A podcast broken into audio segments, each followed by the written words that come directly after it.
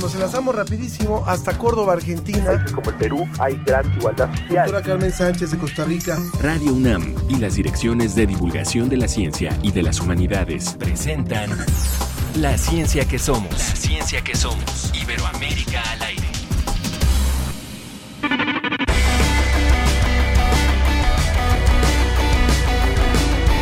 Sé muy bien,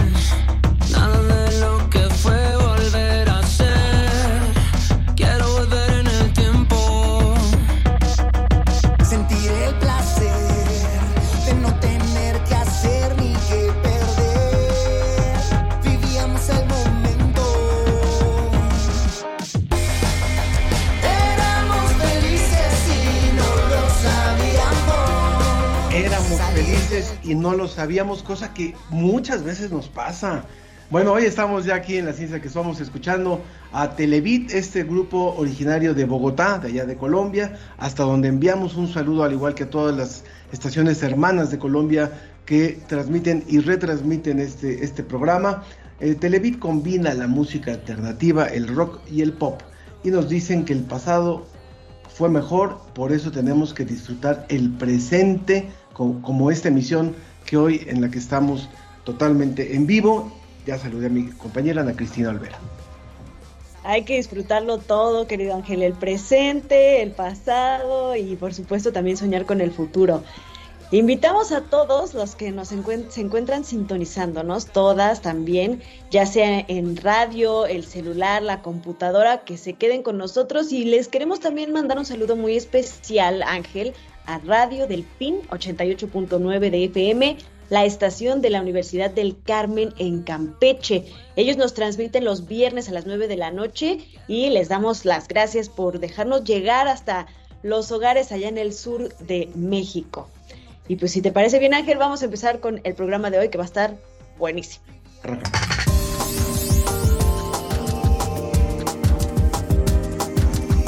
Encuentran tres nuevas especies de serpientes en un pueblo de Ecuador donde, salía, donde solían matarlas. Ahora las protegen y José Pichel nos va a contar sobre esto. Desde España también contaremos con la presencia del doctor Enrique Moreno, un destacadísimo médico cirujano, doctor de María Teresa Fernández de la Vega, la ex vicepresidenta del gobierno español, y también del torero César Rincón y del cantante Rafael, que seguro les suena mucho más acá en Latinoamérica. Con su trabajo ha contribuido para que España sea una referencia en la donación y el trasplante de órganos. Como en las películas de ficción, esta semana la misión DART de la NASA estrelló una nave no tripulada contra el asteroide Dimorphos, esto como preparación en caso de que un asteroide amenazara la Tierra. Y muchas gracias, muchísimas gracias a todas y a todos los que se comunican con nosotros eh, y que se han comunicado desde la semana pasada por nuestro aniversario. Estamos todavía de fiesta celebrando y por favor les invitamos a que sigan participando de esta forma. La semana pasada ya no pudimos leer todos los mensajes. Agradecemos a Manuel Valdivia, a Rebeca Vega, a Carlos Yototl, a Humberto Aguayo Fuentes y a Rosario Druán. No, es- eh, recuerden que ustedes nos pueden escribir también a nuestras redes sociales, en Facebook La Ciencia que Somos y en Twitter arroba Ciencia que Somos. Vamos corriendo hasta Salamanca con José Pichel. Cualquier información de estos eventos lo encuentra en la página humanidadescomunidad.unam.mx. Volamos hasta Salamanca. Desde España, El informe de la Agencia Iberoamericana para la Difusión de la Ciencia y la Tecnología, DICIT. con José Pichel. Siempre es un placer saludarte y que nos traigas mucha información hoy muy interesante acerca de nuevas especies de serpientes, la primera nota. Hola Ana Cristina, ¿qué tal? Tendríamos que decir eh, buenos días a, la gente que, nos pueda escuchar desde Ecuador. Bueno, pues allí viajamos con esta primera información que habéis eh, destacado y que me parece muy, muy interesante. Eh, muchas veces hablamos aquí de, especies eh, nuevas. Eh, realmente a mí me llama mucho la atención que a estas alturas del, siglo XXI, con tantos siglos catalogando especies para la ciencia, todavía podamos descubrir animales que, bueno, que eran desconocidos, ¿no? En este caso se trata de serpientes las serpientes sabemos que tienen un gran número de especies y eh, en este caso lo que ocurre es que eh, se encontraban en los Andes, en lugares muy remotos y el mérito se lo tenemos que dar al investigador Alejandro Arteaga. eh, que ha ido hasta allí, que se ha dado cuenta que, que esas serpientes, que evidentemente eran conocidas por la población local desde el punto de vista de la ciencia, no estaban catalogadas. Y esto eh, siempre resulta interesante y muy relevante. Estamos hablando de un grupo de, serpientes que son pequeñas, eh, cilíndricas, del género Atractus y que eh, tienen la particularidad de que son muy tímidas, muy raras, se esconden generalmente del ser humano y probablemente por eso también eh, ha pasado tanto tiempo hasta que eh, podamos catalogarlas como nuevas especies. ¿no? Y resulta también muy curioso de qué manera se esconden del, ser humano. Evidentemente, estamos hablando de comunidades rurales, estamos hablando de un territorio eh, pues bastante inaccesible porque es terreno montañoso. Sin embargo, pues bueno, el ser humano está presente, convive de alguna manera con ellas pero eh, normalmente las serpientes son un animal que nos resulta muy molesto, que nos eh, resulta eh, incompatible con, con nuestras actividades cotidianas y tendemos a eliminarlas, lógicamente. ¿no? Entonces, estas serpientes nuevas se han encontrado, por ejemplo, en un pequeño cementerio, en una antigua iglesia, en una pequeña escuela. Ahí es donde este investigador las ha localizado y a partir de ahí ha publicado eh, su trabajo científico en la revista Zookiss. Bueno, es eh, realmente muy interesante también porque, como suele pasar cada vez que encontramos una nueva especie, eh, se encuentra en peligro de extinción. Es eh, casi por definición, eh, ya que, lógicamente, si hemos tardado mucho en catalogarla es porque el número pequeño es muy bajo. Entonces, en ese sentido, eh, sí que eh, el propio investigador destacaba que la comunidad rural donde se han encontrado estas serpientes eh, ha pasado de atacarlas, ha pasado de intentar eliminarlas, a saber el valor que tienen como una especie inédita, como una especie que no se ha encontrado en otra parte del mundo y ha pasado a protegerlas, ya que también la biodiversidad, desde luego, es una gran riqueza.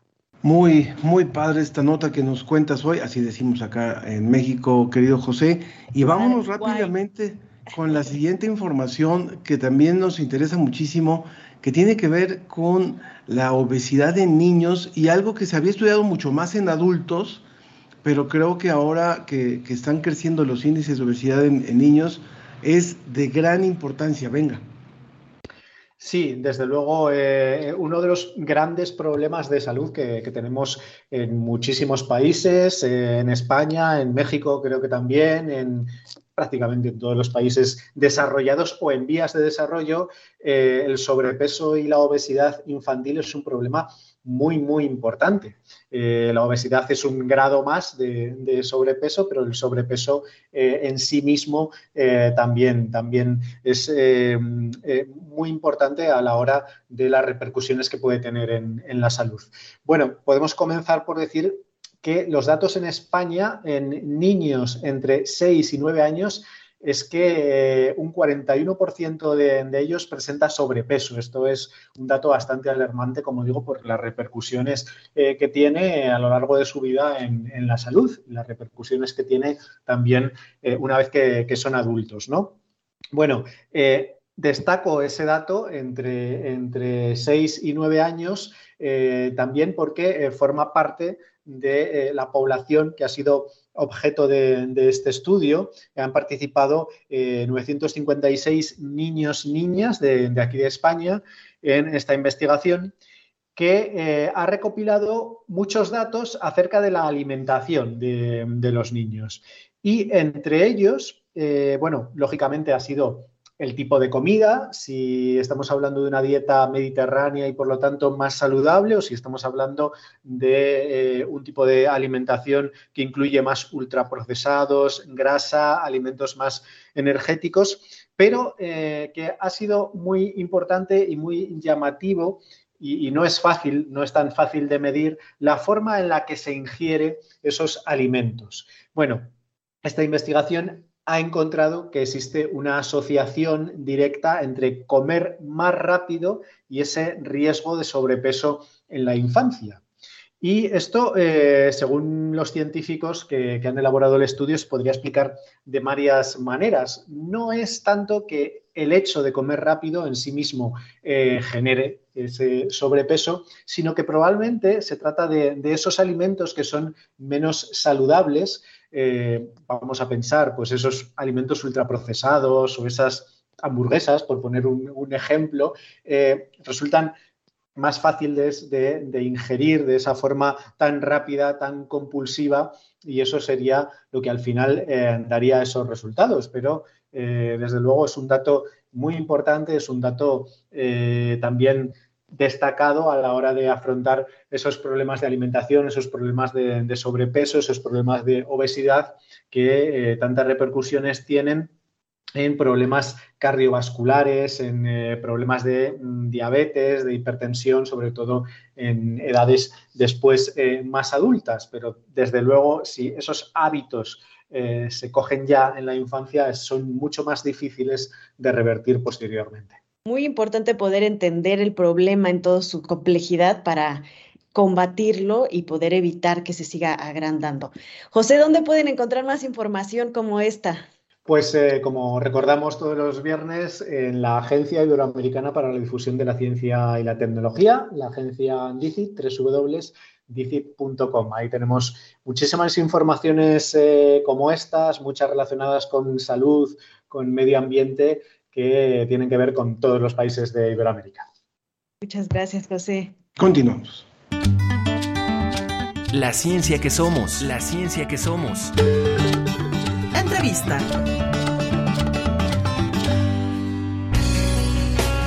La donación de órganos es un acto voluntario por el cual una persona en vida o su familia después de la muerte autorizan la extracción de órganos y tejidos para trasplante, con el propósito de implantarlo en otra persona. En septiembre del 2005 se fundó el Consejo Iberoamericano de Donación y Trasplante de Órganos, el cual está formado por representantes ministeriales de 21 países de habla española y portuguesa, de las Américas y Europa. Cada año se llevan a cabo reuniones para realizar iniciativas en materia de donación y trasplante de órganos, tejidos y células. España es uno de los países con mayor tasa de donación a nivel global. Durante el 2019 registró 47 donadores por cada millón de habitantes mientras Latinoamérica se posicionó con un total de 8.3 donantes por cada millón. ¿Qué pasa con América Latina? Uruguay es uno de los países que en 2020 registró una tasa de 46 por cada millón de habitantes, la más alta de la región seguido por Brasil con 34 y Argentina con 29, de acuerdo con las cifras oficiales del Observatorio Mundial de Donación y Trasplante. GODT por sus siglas en inglés. Paraguay, Bolivia y Venezuela cuentan con las tasas más bajas de Latinoamérica. Venezuela es uno de los países que no cuenta con cifras oficiales de donaciones desde el 2017, debido a que el sistema de procura de órganos y tejidos de Venezuela fue suspendido por orden gubernamental. Tan solo en México al día mueren 20 personas que esperan un trasplante en el país. Son más de 22 mil personas quienes se encuentran en lista de espera para recibir un trasplante. Para Gacete UNAM, el doctor Omar Sánchez Ramírez de la Facultad de Medicina de la expresó lo siguiente. La donación de órganos en nuestro país tiene unas cifras extremadamente bajas en comparación con países que tienen una estructura y una historia similar a la nuestra. Me refiero cuando nos comparamos contra América Latina con países como Argentina, Chile, Uruguay, Brasil, Colombia, Costa Rica, algún otro país por ahí que se me olvida, de América Latina países con los cuales compartimos una historia, idioma, eh, religión, eh, estructuras socioeconómicas similares. En 2019, Latinoamérica mostró un incremento en donación con un 3.6%. De acuerdo con el Consejo Iberoamericano de Donación y Trasplantes de Órganos, falta camino por recorrer para que estas cifras sigan en aumento. Debido a que en algunas regiones de América Latina no existen legislaciones específicas en materia de trasplante, agencias nacionales de supervisión, coordinación y organización de la actividad, registros que garanticen la trazabilidad y la evaluación de resultados en salud, sistemas de biovigilancia o programas de formación profesional y educación de la ciudadanía.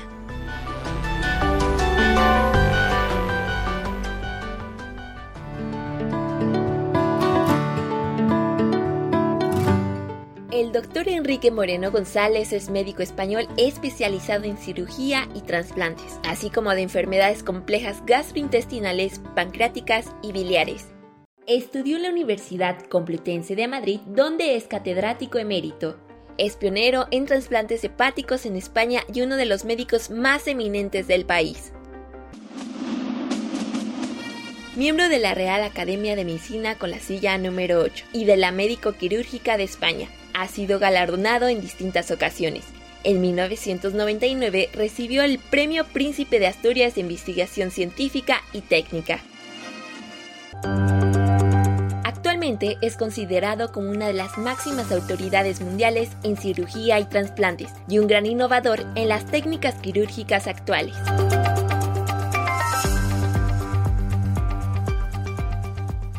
Nos da muchísimo gusto darle la bienvenida hoy en este espacio al doctor Enrique Moreno González. El pasado 26 de septiembre en México fue el Día Nacional de la Donación de Órganos, Tejidos y Trasplantes y el próximo 14 de octubre será a nivel mundial este día también eh, conmemorando la, la invitación a que seamos cada vez más los que estemos dispuestos a esta donación, dado que en todo el mundo hay una gran necesidad de esta cultura y de esta acción. Y qué mejor que hablar con uno de los hombres que más saben sobre esto y que no solamente más han trabajado sobre ello, sino que más lo han promovido. El doctor Enrique Moreno González, quien además de ser el sitio, ocupar la silla número 8 de la Real Academia Nacional de Medicina de España, también fue reconocido como, con el Premio Príncipe de Asturias de Investigación científica y técnica en 1999 y a quien es un verdadero placer tener hoy aquí en la ciencia que somos, doctor. Muchísimas gracias. Yo veo que usted sabe más de mí, no que yo de usted, pero sí que de ustedes.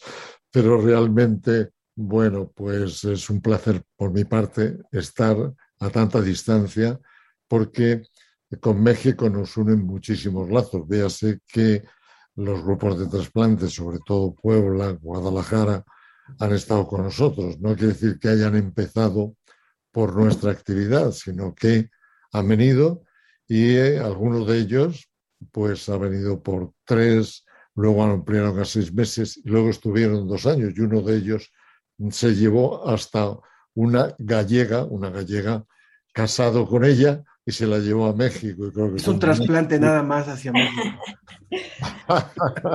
Exactamente. Doctor, precisamente, precisamente eh, es muy interesante que usted tenga todo este panorama de cómo, cómo se colabora en la ciencia y en este ámbito de la medicina y de los trasplantes a nivel iberoamericano. Quisiera preguntarle cómo estamos. Sabemos que España pues es uno de los grandes donantes, los grandes países con una cultura de donación muy amplia, que, que tienen eh, uno de los porcentajes más altos del mundo en cuanto a donación. ¿Cómo, cómo lo ve usted eh, comparado, por ejemplo, con el resto de Iberoamérica y estas relaciones tan interesantes que nos relata como la que hay con México? Bueno, verdaderamente no se puede hacer ningún estudio comparativo porque al fin y al cabo el trasplante no es un pico de un iceberg, sino el trasplante es una actividad que demuestra, evidentemente, el sustrato de la uh, sanidad de ese país. Por lo tanto, bueno, pues eh, yo creo que en México se está haciendo una cirugía excelente, de cirugía hepática en el propio Instituto de la Nutrición y se está haciendo una actividad extraordinaria en el cáncer, etc. Lo que ocurre es que hace falta que los gobiernos en general lo que tienen que hacer es también hacer una especie de organización semejante a la Organización Nacional de Trasplantes en España, ¿no? De tal forma que el doctor Matesan, en un proyecto que fue sustentado económicamente por una, una mutualidad que yo presidía entonces, el proyecto Siembra, ese proyecto era para dar a entender y ayudar también económicamente a los grupos de trasplante de nuestros países tan queridos, tan hermanados y tan hermanos. Por tanto, no se puede comparar si aquí el porcentaje de donaciones es mayor. Evidentemente, siempre hay que mejorar. Cuando se empezó, cuando nosotros empezamos el trasplante hepático en 1986, lo que ocurre es que desde entonces cuando solamente se aceptaban donantes hasta 40 años, pues eh, esto ha cambiado de tal forma que tenemos, por ejemplo, el trasplante más longevo de mayor edad que se ha trasplantado en el mundo, una persona que donó después de fallecer, obviamente, eh, su hígado y otros órganos con 90 años menos un mes, o sea, 89 más 10 meses, ¿no? Y el, otros sistemas como es la división de un hígado, el split, división de un hígado para poder trasplantar a dos con el mismo donante.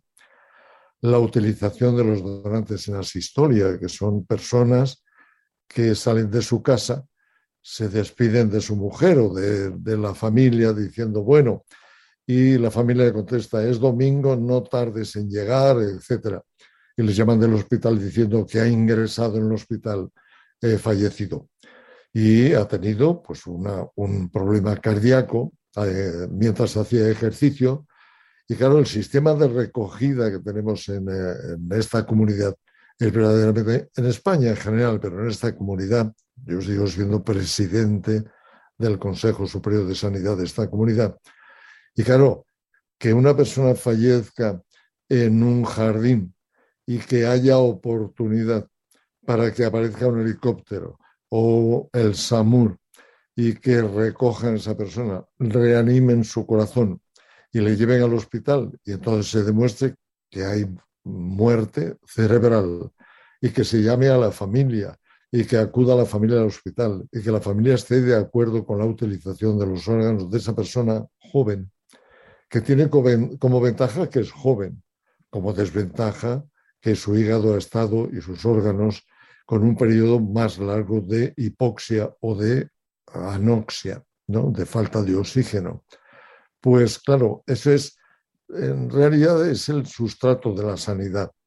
En México, con las autonomías que hay, digamos los gobiernos eh, provinciales o independientes, es llegar a un acuerdo que yo estoy seguro que tienen, porque eso es lo que me trasladan mis queridos amigos cirujanos de allí pero incrementarlo. ¿Para qué? En definitiva, si se miran los trasplantes, mejora la sanidad, porque mejora la recogida de esas personas, mejora la atención de los equipos de urgencia en carretera y en, ¿qué digo? Pues, pues eso, ante accidentes, ante lesiones eh, de, de luchas armadas, etcétera. Y eso tiene como consecuencia que mejora todo, todo. Estamos hablando con el doctor Enrique Moreno González, ya lo decíamos al inicio, Premio Príncipe de Asturias 1999, eh, uno de los, de los eh, médicos cirujanos que más saben y que más han promovido los trasplantes en España y no solamente allá, eh, originario de Extremadura, eh, orgullosamente extremeño. Y bueno, y también nos gustaría eh, preguntarle, doctor, ¿hay eh, creo que usted está hablando sobre un paso fundamental y que creo, creo que genera un círculo virtuoso que tiene que ver con toda la infraestructura y con toda la disposición gubernamental para poder hacer la recogida, la, el, todo el, aparato científico, todo el aparato de velocidad para poder realizar esto, pero también hay una parte legislativa cuando hay países que han llegado ya no solamente a pedir la voluntariedad, de donar un órgano, sino la obligatoriedad. Es decir, en España cualquier persona fallecida o con muerte cerebral, mientras no haya expresado lo contrario en vida, es un donante nato. Es decir, es, es decir, nuestros órganos eh, son de la comunidad mientras no digamos lo contrario. Y creo que eso eh, también genera otro tipo de, de, de crecimiento en el, en el, número de donaciones. ¿Y cómo, cómo llegaron ustedes a este punto, siendo después, después de haber hablado, de haber pasado por una etapa de, de una donación voluntaria o, expresar eh, por escrito que quería uno donar sus órganos al fallecer, a llegar a una legislación donde ya, ya ni siquiera uno lo tiene que decir, es, es en automático? Bueno, la realidad es que nunca en, una, en un aspecto tan sensible como el trasplante de órganos se puede decir que es obligatorio, no, ni muchísimo menos. En España hay eh, legalmente, eh, está escrito de que todos los españoles y españolas en condiciones tal son donantes si esto es requerido por la necesidad de un receptor que si no moriría. Ya, pero no se lleva a efecto. ¿Por qué no se lleva a efecto? Porque las comunidades se tienen que llevar bien y se tienen que respetar absolutamente. Basta que una persona haya donado en vida y lo haya escrito y lo tenga la Organización Nacional de Trasplantes para que un hijo, su esposa, eh, cualquier allegado familiarmente diga, no, no, eso no sirve porque ayer precisamente hablando con él eh, en la cama, eh, viendo con lo mal que estaba, él me dijo que no, que tenía mucho miedo, cre creía en la resurrección de la carne y como hacen también el pueblo judío, no aceptó la donación. Por lo tanto, yo soy garante, soy responsable de decir que no donó, que no estaba de acuerdo con donar. Y no se lleva a efecto. O siempre se pide, siempre aparecen las coordinadoras y hablan con la familia. Y solamente les pueden preguntar una vez, es decir, eh, saben ustedes, primero, claro, son personas muy sensibles, sentimos muchísimo, el, enfermo estaba en la UV y ha tenido un traumatismo craneoencefálico muy grave, pues eh, es muy triste para nosotras como coordinadoras de trasplante, pues mm, decirles que sí están dispuestas ustedes, los vivos, a aceptar la donación, del que se supone que tiene obligatoriedad o obligación de donar o que donó por escrito la Organización de Trasplantes, Nacional de Trasplantes. Y la familia puede decir, sí, sí, sí, estamos de acuerdo. Pero hay familias que dicen, lo pensaremos. O familias que dicen de entrada, no. Y entonces, si no son requeridas en el segundo grupo, lo pensaremos, la coordinadora no puede, la enfermera coordinadora no puede volver a preguntar. Y si eh, la, otra persona dice, no, no, pues entonces la coordinadora dice, bueno, bueno, no se ofendan, no, ustedes no se preocupen, lo entendemos, es un momento muy triste. No dice, bueno, si lo piensan ustedes bien luego, no, es un momento muy triste y es aceptable, por supuesto, no tienen que preocuparse, no es lo que ustedes deciden en este momento o han decidido, no es ninguna afrenta a la sociedad, ni mucho menos. Así que les acompañamos en el sentimiento que tienen en estos momentos. Hay un párrafo, bueno, un párrafo, un pequeño capítulo en una novela que escribí que se llama El cirujano, que se escribió hace un año y que se está difundiendo, que es la Guardia Civil que recibimos en el hospital, porque no es una autobiografía mía, pero explica todo lo que ocurre en el hospital y también, obviamente, con los trasplantes. Y en este momento es la coordinadora cuando hay dos guardias civiles que han sido, como dicen ustedes, sobre todo los colombianos, baleado y han muerto con muerte encefálica, pues llega la coordinadora y dice, pregunta y respuesta. No se nos ocurre donar, porque están dolidas contra la sociedad que ha asesinado a esos dos maravillosos guardias civiles y muy jóvenes además. Y aparece un señor que no va vestido de uniforme y cuando la coordinadora está diciendo, lo siento muchísimo, que lo que les ha ocurrido, les acompaño en, todo ese sentimiento que tiene. Y el, el otro señor la coge de la mano según sale y la dice, y esto es verdad, no se marche usted, espérese usted unos minutos. Y entonces ese guardia civil, ese tercer guardia civil, dio un paseo, pero un paseo de 20 metros, 15, 30. Y cuando volvió de ese paseo tan corto, se acercó a la coordinadora y le dijo, puede traer los papeles, están preparadas para firmar. ¿Qué quiere decir? ¿Qué es la conciencia ciudadana? Ustedes, los periodistas, los periódicos en general, difundir eso que bíblicamente se podría decir la gran nueva, la nueva etapa. Sí, es que es necesario, porque hay muchas personas que viven gracias a los trasplantes. Bueno, como hacen ustedes, pues mostrar un trasplante como el de Rafael. Eh, el otro día hubo una donación a la Real Academia Nacional de Medicina de una fundación. Yo no actué para que hubiera donación de nada, pero esa persona está trasplantada por mí en 1986 y han pasado un montón de años y está con un aspecto mejor que el mío. De tal forma que le digo, Flavio, cuando aprendas a trasplantarme, trasplantas. A ver si adquiero yo tu buen aspecto. Es una labor de todos. Y ustedes ocupan, y en estos momentos están ocupando muy bien, un papel fundamental en la donación. Y es que justamente es eso, doctor. Muchas veces es el desconocimiento, el no tener eh, la información necesaria de qué es lo que implica un trasplante, de qué personas pueden donar. Por eso me gustaría eh, que nos explicara un poco los diferentes tipos eh, de donantes que hay, que se puede donar en vida, que se puede donar después de la muerte, qué implica. y, y, para que tengan muy clara la audiencia cómo se puede hacer ser donador. Claro. El donante, que es la parte más importante, decía el mismo Mate sin donante no hay trasplante, es evidente. Entonces, tenemos los donantes con muerte encefálica, que es la, el momento en el cual se decide que está muerto. ¿Quién hizo la mejor aportación para convencer? No, para explicar pues fue Juan Pablo I, que fue un papa breve, pero fue el presidente del primer Congreso Mundial de Trasplante. ¿Por qué? Porque es el que explica al orbe católico que la muerte no está en el corazón, sino que está en el cerebro. Y por tanto, que un cerebro que muere se puede aceptar, aunque sea un cadáver con corazón latiente, como también se ha denominado. Ese es el más frecuente.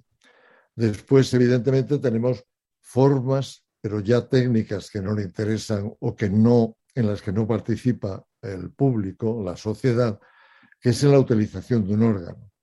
Es decir, un niño tiene un espacio pequeño y tenemos una donación grande. Antes recortábamos, eliminábamos la parte de hígado que no podía entrar en ese abdomen pequeñito que era el trasplante con hígado reducido. Eso ya no se lleva. ¿Por qué?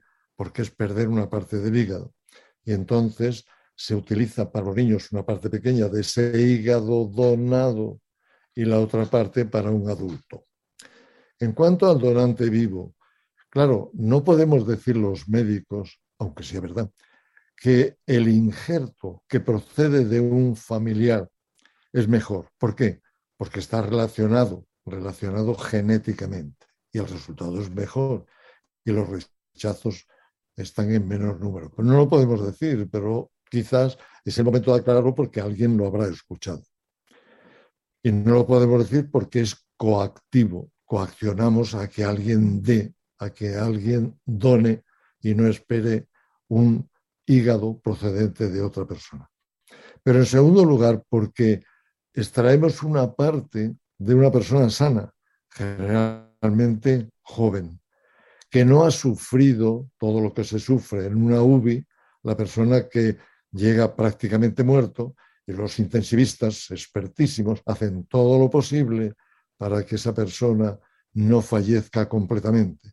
Entonces, el donante vivo no ha recibido drogas, no ha recibido sangre, no ha recibido nada.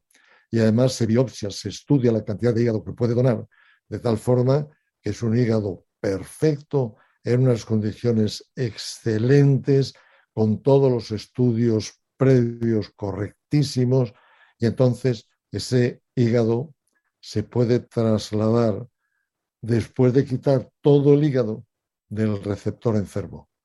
¿Qué ocurre? Que bueno, pero le trasplantan una parte, sí, el lóbulo hepático derecho, es el 60% del hígado, está más que demostrado de, de hace bastantes años, ya lo demostramos muchos de los cirujanos que estábamos interesados en ello, que primero se puede vivir solo con el lóbulo hepático izquierdo. ¿Y por qué lo sabemos? Porque muchas veces hemos tenido que estirpar el hígado enfermo de una persona con un tumor, etcétera, etcétera, y solamente le hemos dejado con el lóbulo hepático izquierdo, o con menos del lóbulo hepático izquierdo, con menos del 40% del hígado, ¿de acuerdo? Entonces, claro, ese hígado se va a mantener así. No, seis meses más tarde, ese hígado tiene el mismo tamaño que tenía en el donante al principio, antes de ser intervenido, antes de ser extirpado esa parte. Es decir, que el hígado o se hipertrofia o se regenera, los dos conceptos son válidos, de cualquier forma, a los seis meses. Hay veces que el mismo radiólogo dice hígado normal, dice, hombre, se nota, porque el hilio, por donde recibe la sangre y sale la bilis del hígado, está un poco lateralizado, está un poco desplazado hacia el lado derecho. ¿Por qué? Porque claro, es el hígado de esa zona el que ha crecido después hacia el lado izquierdo. Pero el parénquima hepático es normal. Tenemos donantes, por ejemplo, que han donado a su hermano. Uno de ellos, una pareja de hermanos, eh, se daba la circunstancia de que el hermano menor, que era el que donaba, se donaba en septiembre, pero el hermano mayor tenía que trasplantarse antes. Y entonces el hermano pequeño dijo, no, no importa si yo eh, no, no, tengo que esperar al acto del matrimonio, el canónico, etcétera, etcétera. Y dice muy claramente, si mi novia y yo vivimos juntos desde hace mucho tiempo, es decir, que usted no se preocupe, coja la parte de hígado que sea y désela a mi hermano. De esto hace exactamente 19 años. Claro, todos los años ellos me ven, me visitan, van al hospital, lo que sea, pero tratan de verme al menos una vez. Y son dos hermanos estupendos que si les hacemos una exploración ahora, tienen los dos un hígado excelente, del tamaño que tenían y que pudieron tener antes de la extirpación. Los dos. Por tanto, el donante vivo es excelente. Más todavía en niños, cuando un niño de dos años precisa exclusivamente de dos segmentos de la madre. Generalmente digo de la madre porque la madre dona un poco más frecuentemente que el padre. ¿no? Eh, de la misma forma, se hacen todos los estudios genéticos y se elige dentro de los familiares cuál es el mejor. Hasta tal punto que en un caso el padre tenía un hermano y el hermano eran gemelos univitalinos. El que después de los estudios genéticos era el mejor para el niño era el tío. Y entonces yo, con las bromas que nos gastamos en esta vida después del trasplante, después de que todo salió muy bien, entonces, ¿cómo salió? Salió estupendo. Y el padre dice, pero para mí es la pena de no haber sido yo el que ha donado a mi hijo. Y entonces miré a la mujer y le dije, es que gemelos univitelinos son iguales. ¿No se habrá confundido usted algún día a la hora de ir a la cama? Y todos nos reímos porque eran momentos en los que se podía reír. Es decir, el donante vivo tiene muchísimas, muchísimas ventajas. Luego el donante en asistolia, al cual me he referido, que es el que hace ejercicio, de pronto tiene una parada cardíaca.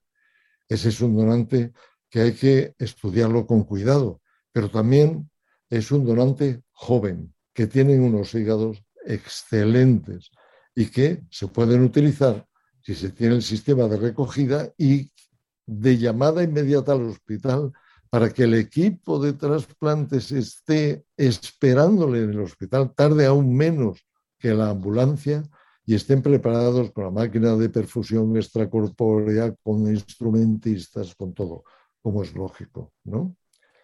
Y luego está el, trasplante celular, en el cual estamos muy interesados. y que el único problema es que aumentará las listas de espera, porque es utilizar hepatocitos en aquellos hígados que no son útiles para el trasplante total y cultivarlos y entonces perfundirlos y localizarlos o en el hígado enfermo o en el bazo y empiezan a hacer la función de un hígado normal. Si usted nos acaba de sintonizar, no sabe lo que se ha perdido, pero puede volver a escuchar esta entrevista que hemos hecho al doctor Enrique Moreno, quien es eh, miembro de la Real Academia Nacional de Medicina de España, Premio Príncipe de Asturias de Investigación Científica y Técnica desde 1999, pero sobre todo un ser humano pues muy entusiasta con lo que hace, amante de lo que hace. Eh, él realizó durante su vida no diría yo su vida activa porque sigue muy activo, pero antes de, de, tomar una pausa, digamos, porque sigue él operando cuando es necesario, pero realizó más de 1.500 trasplantes y él empezó, nos hablaba ya de, de los años 80, cuando antes de hacer esos trasplantes practicó incluso por varios años con, con perros.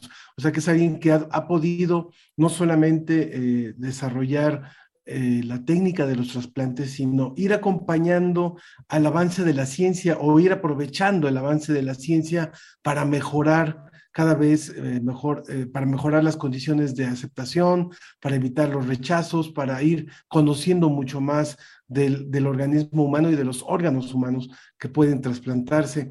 Y yo le preguntaría, para ir cerrando ya nuestra conversación, doctor, eh, con todo lo que se sabe desde que empezó usted, con todo lo que ha evolucionado la investigación científica desde los años 80 para acá, que es cuando usted ha estado en el ejercicio de, eh, de esto, que es el trasplante de órganos, ¿qué, tiene, qué, herramientas, ¿qué herramientas tienen hoy los nuevos cirujanos y qué viene para el futuro de los trasplantes a nivel, a nivel mundial?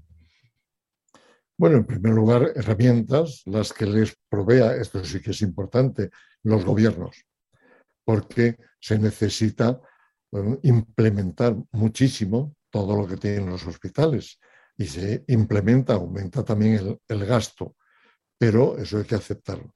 Primero, porque mejora la cirugía, mejora todo. Segundo, que los equipos de trasplante no son señores que son muy hábiles.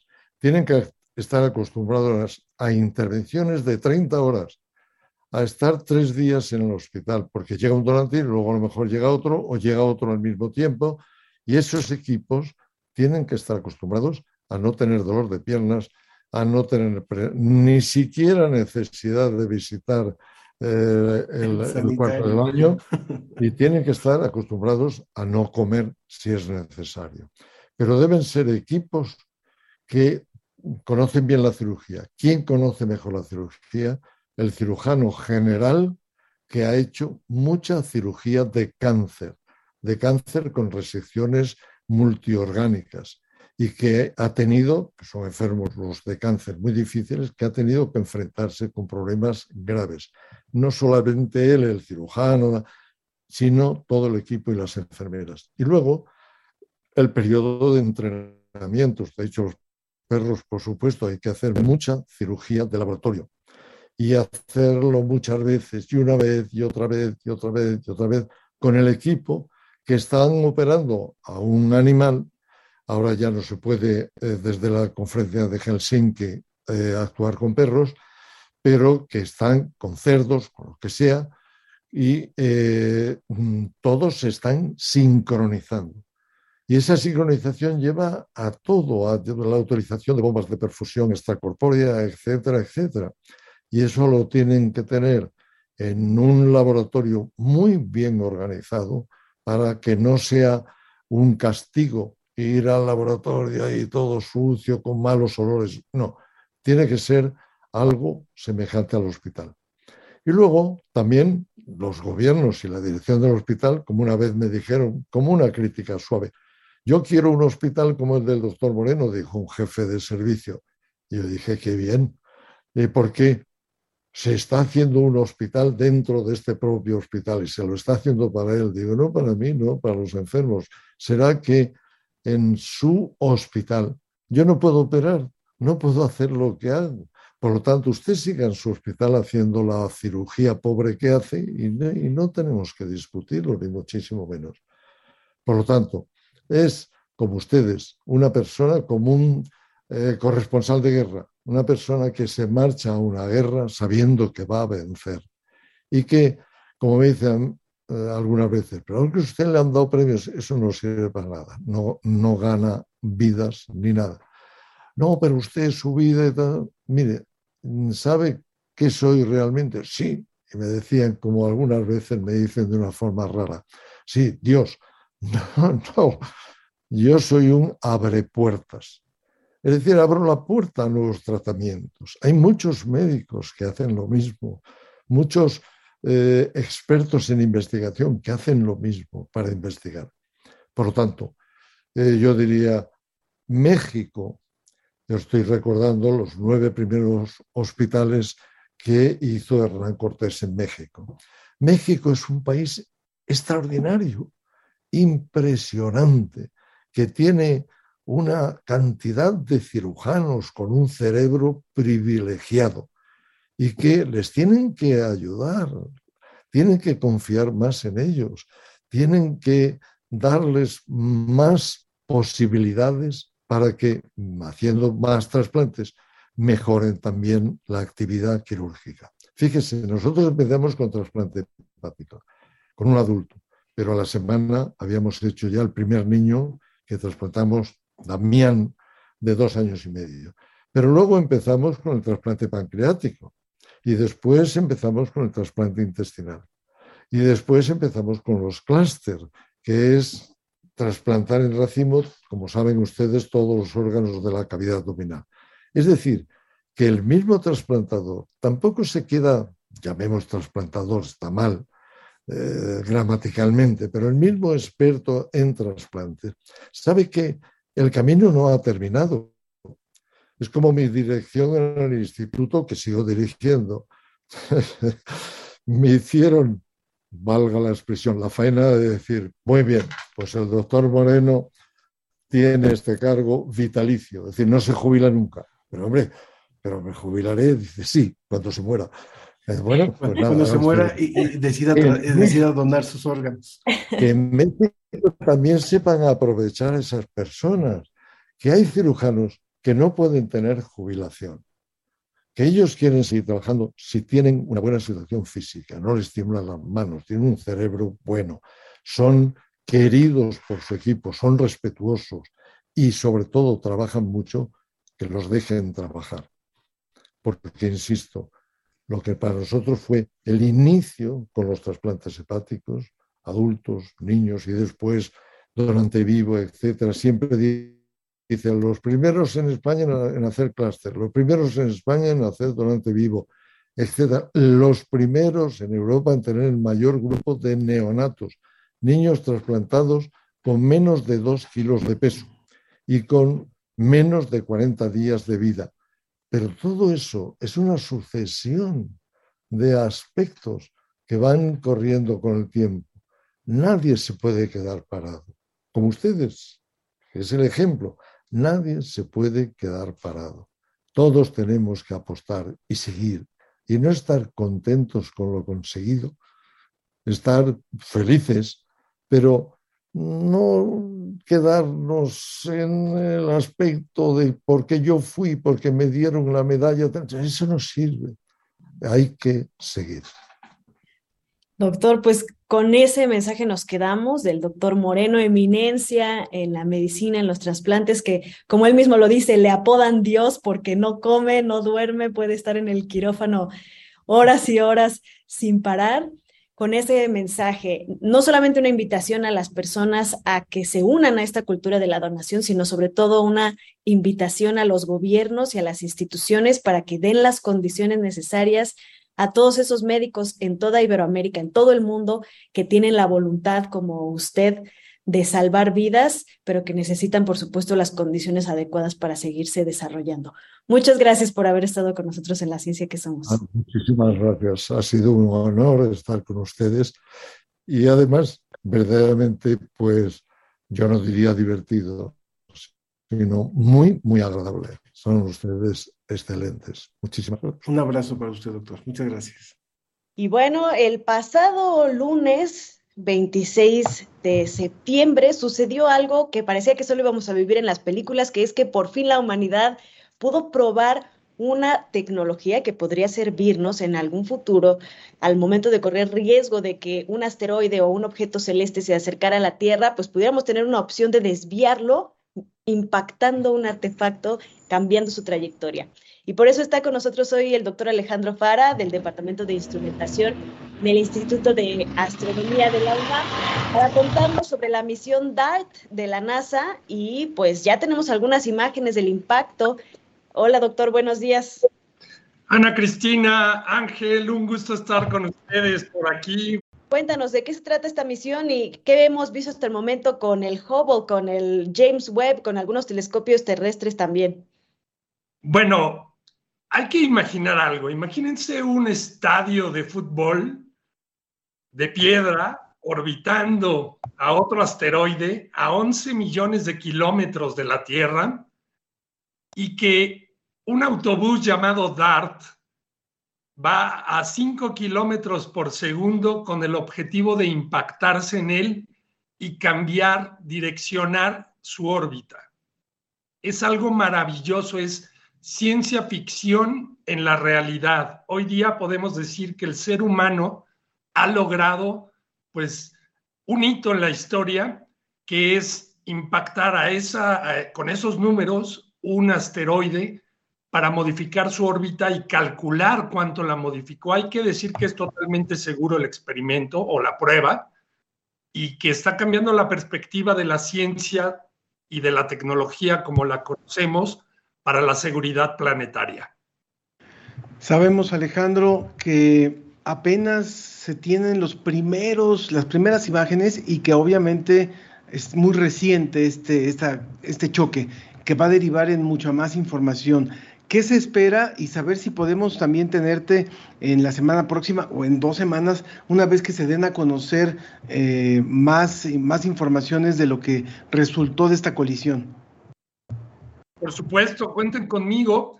Y en efecto, calcular la órbita de un cuerpo eh, de entrada pequeño que no emana luz por sí mismo, sino que refleja la del Sol y que está en una órbita a millones de kilómetros, implica una observación muy minuciosa de cómo va cambiando su trayectoria.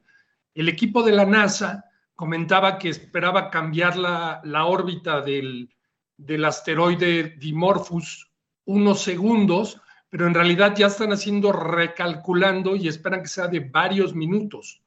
Eh, todos los observatorios que están eh, siguiendo asteroides en la Tierra están monitoreando por varios meses este comportamiento y la Agencia Espacial Europea incluso va a mandar una sonda con dos nanosatélites para observar cómo está cambiando. Lo vuelvo a decir porque es importante. El hecho de cambiar un 1%, que es lo que esperan, la órbita de un objeto, en un futuro va a salvar a la Tierra porque es inminente que algún día nos va a impactar algún objeto si es que no nos preparamos para evitarlo. Pues te agradecemos muchísimo, querido Alejandro, y programamos nuevamente en cuanto haya información inmediata, una nueva entrevista contigo para poder darle seguimiento a lo que va ocurriendo allá con ese asteroide Dimorphos que fue desviado, aunque sea unos milímetros, pero o unos minutos como tú le has dicho. Gracias Alejandro Fara. Ángel, Ana Cristina, un abrazo y muchas gracias.